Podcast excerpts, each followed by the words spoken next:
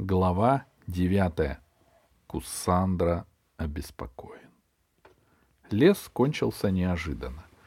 Только что было темно и сыро, и вдруг Алиса с медведем вышли на открытое место и увидели освещенный закатным светом старинный каменный замок с высокими башнями по углам, окруженный рвом с водой. Через ров были перекинуты два узких моста, которые вели к двум одинаковым, окованным железными полосами дверям. К левому мосту вела утоптанная широкая дорожка, к правому — узкая, заросшая подорожником и даже крапивой. Над левой дверью висела большая золотая вывеска с черными буквами. Дирекция заповедника сказок. Гномам, ведьмам, принцессам, зайцам, снегурочкам, русалкам и другим сказочным существам входить нельзя. Кто ослушается, будет заколдован. Над правой дверью вместо вывески была прибита позолоченная корона. — А почему две двери? — спросила Алиса у медведя. — У-у-у, — сказал медведь. — Отвечайте, пожалуйста, — сказала Алиса. — Я же не знаю, что мне дальше делать. — У-у, — сказал медведь. Он подобрал с земли сучок, разровнял лапой песок под ногами и начал быстро писать квадратными буквами. «Иди направо». «А разве вы глухонемой?» — спросила Алиса. не прорычал медведь и написал, стерев прежнюю надпись. «Я молчун». «А почему в правую дверь идти?» — спросила Алиса. «Дирекция же в левой двери».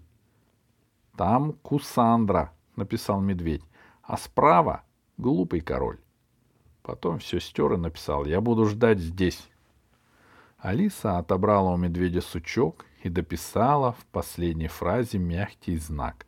Она не терпела, когда пишут с ошибками. У обиженно сказал медведь, и Алисе показалось, что он покраснел. Наверное, это было не так. Медведи не краснеют, у них очень толстая и мохнатая шкура. Просто на него упал красный луч заходящего солнца. Тихо подвывая, медведь поджал короткий хвост, ушел в кусты и залег там, накрыв морду лапами. Наверное, обиделся. Алиса не сразу пошла к замку. Замок был пуст и молчалив. Он тихо подстерегал ее, заманивал, чтобы не выпустить обратно. Удивительное дело. Еще сегодня утром спроси кто-нибудь у Алисы, верит ли она в сказки, Алиса рассмеялась бы в лицо тому человеку. Как можно верить в сказки в конце 21 века? А сейчас она уже не стала бы спорить с гномом Веней. Если это не сон, то сказочный мир, хоть и в заповеднике, под стеклом, все-таки существует.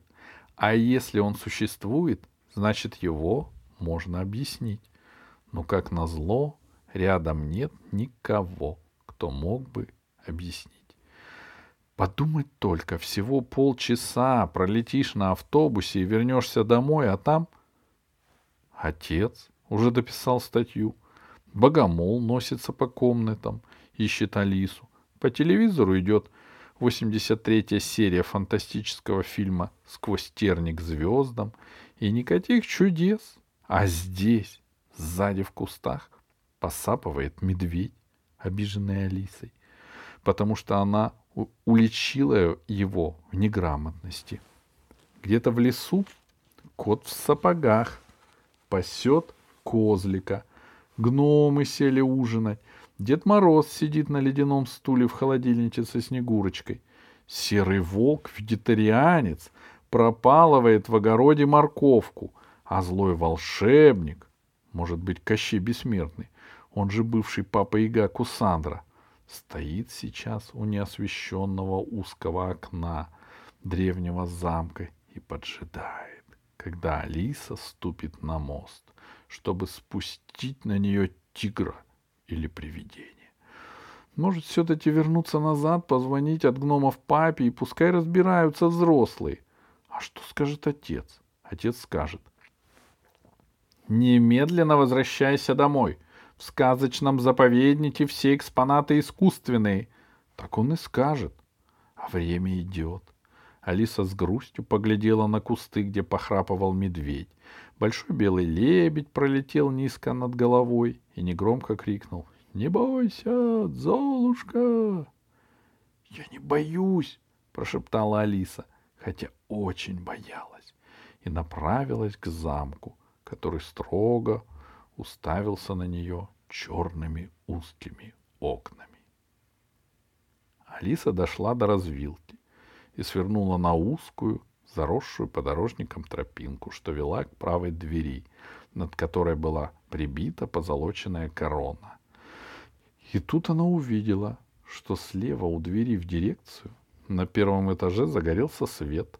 В комнате за столом возле окна сидит волшебник Кусандра и наливает чай из самовара. Ну и молодец медведь, что предупредил, подумала Алиса. Пошла бы я в ту дверь и сразу попала бы в лапы к Кусандре. Алиса свернула направо и быстро пробежала к подъемному мосту. Мост был узким, доски его покрыты пылью и скрипели, а цепь заржавела. Алиса подошла к двери и остановилась, думая, стучать ей королю или короля можно заходить без стука. Вдруг она услышала шум шагов, обернулась и увидела, что из леса выскочил волк. Он несется к замку. Алиса прижалась к двери и замерла. Хотя волк ест морковку, все-таки он остается волком. Но волк не заметил Алису. С развилки он пробежал налево к двери в дирекцию заповедника. Он остановился у освещенного окна и, поднявшись на задние лапы, принялся стучать лапкой в окно. Окно со скрипом растворилось. — Ты чего? — послышался голос Кусандры. — Я тебя не звал. — Я с докладом, — сказал волк. — Не нравится мне Золушка. Вызывает у меня подозрение. — Какая еще Золушка? — спросил Кусандра. — Нет у нас Золушки. Я ее сегодня два раза видел, босая, в сарафане, нахальная, — сказал волк. Ей бабушка все пирожки скормила. Тоже подозрительно. И привез ее в заповедник этот гном, Веня. Паршивец это, а не гном, — сказал Кусандра. А что она тебе сказала? Чем объяснила появление? Сказала, что новенькая. Новенькая, говоришь? А ну-ка, погоди, я проверю. — у меня все списки населения от бывшего директора остались. Слышно было, как Кусандра зашуршал на столе бумагами.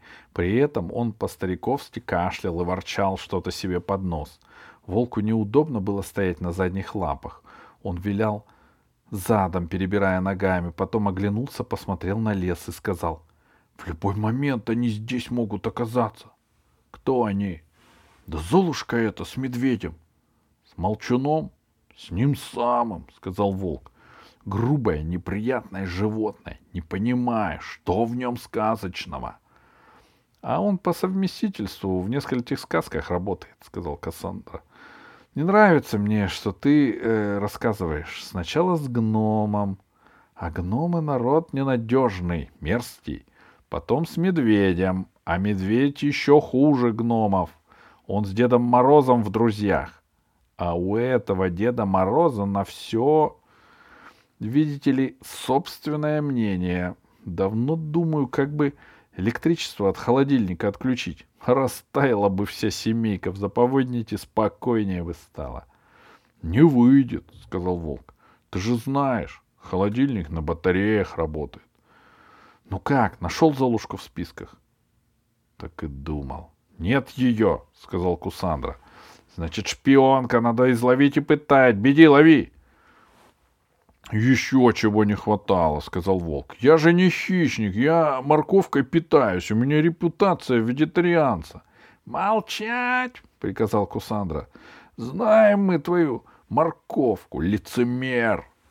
Не оскорблять, сказал волк и опустился со стуком на все четыре лапы. Хоть я вегетарианец, а держу зубы в боевой готовности. Заруби себе на носу, начальник. Я тебя Слушаюсь, пока мне выгодно, а будет выгодно не слушаться, тогда на меня не рассчитывай. — Ну, ладно, ладно, — сказал Кусандра. — Не время ссориться, старик.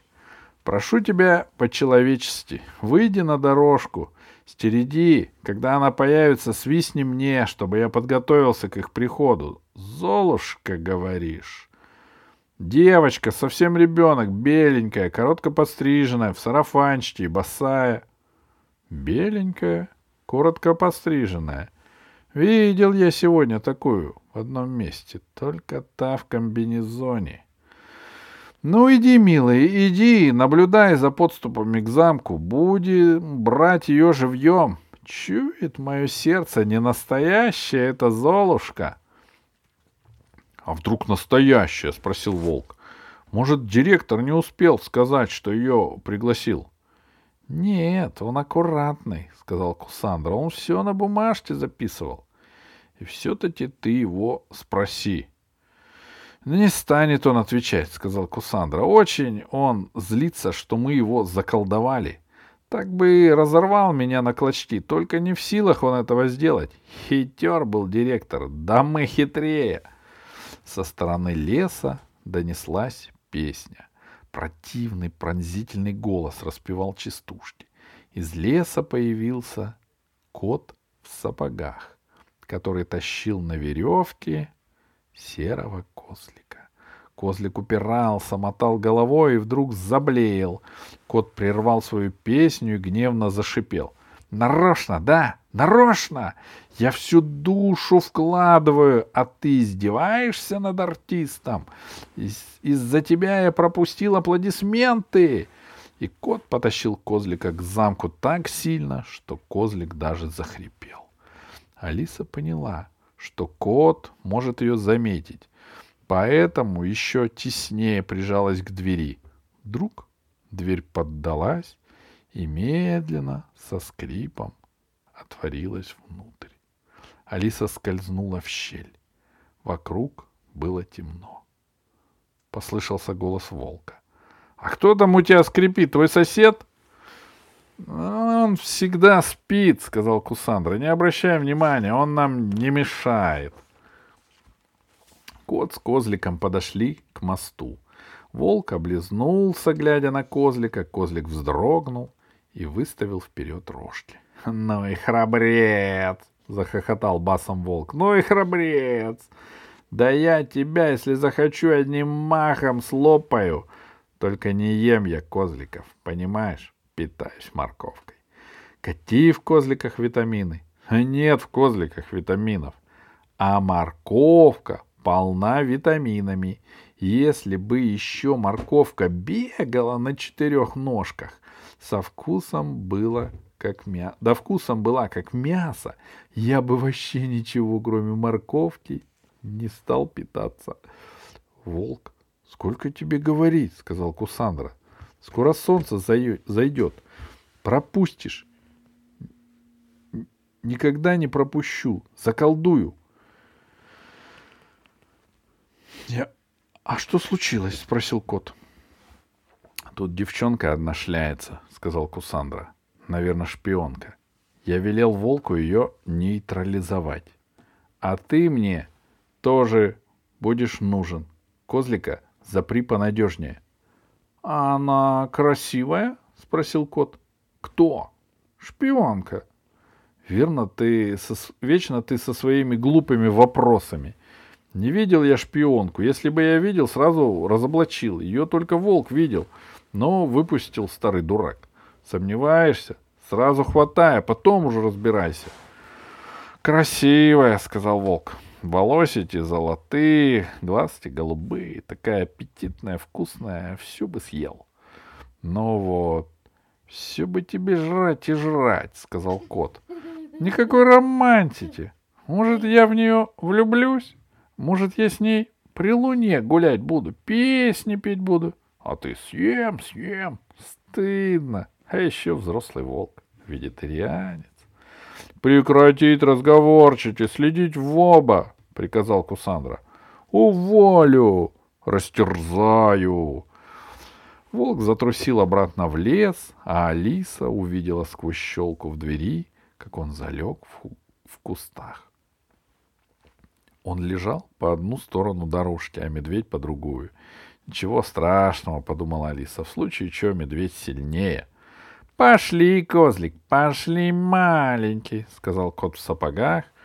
Спать тебе пора, а нам придется опять всю ночь на страже, пределе, на работе, шпионов ловить заповедник охранять, раз уж директор заповедника бросил нас и уехал на конференцию в город Тимбукту.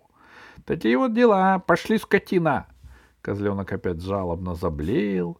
Дверь замок хлопнула, потом закрылось окно, и все стихло.